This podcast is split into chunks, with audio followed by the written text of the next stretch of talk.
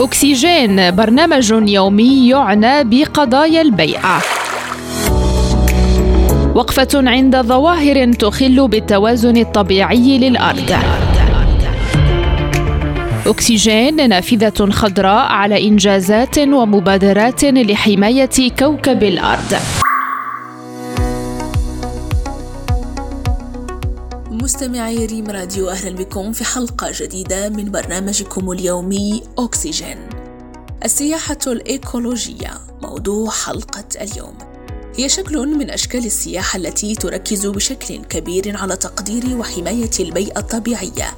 فالسائحون البيئيون يسافرون إلى المناطق ذات الأهمية الأيكولوجية في جميع أنحاء العالم.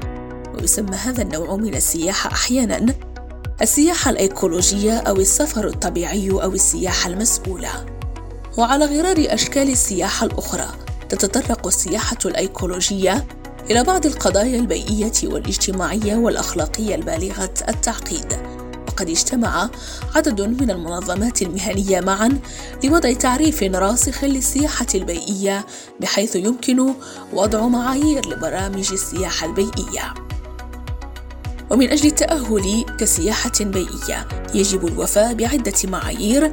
أهم معيار هو في نظر كثير من الناس مستمعين الحد الأدنى من الأثر البيئي لأن الناس لا يريدون الإضرار بالبيئة الطبيعية في نفس الوقت الذي يسافرون فيه من أجلها.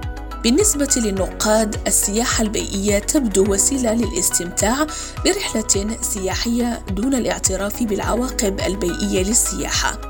وهذا هو ما عظم الخلاف بين بعض الناشطين في مجال البيئة وصناعة السياحة البيئية عليه ويشير المروجون لهذه السياحة إلى أنه بدونها قد لا يتم إنقاذ بعض مناطق العالم وتخلق السياحة البيئية سوقا قيمة للبرية والبيئة الطبيعية وتشجع الحكومات والمجتمعات المحلية على إعطاء الأولوية للحفاظ عن الموائل الطبيعية.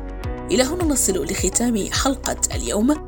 بقية أوقات ماتعة أتمناها لكم رفقة بقية برامجنا على إذاعة الأخبار المغربية.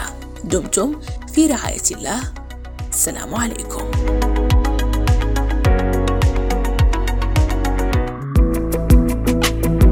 برنامج أكسجين ترقبوه كل يوم مع هاجر الراضي على إذاعة الأخبار المغربية ريم راديو.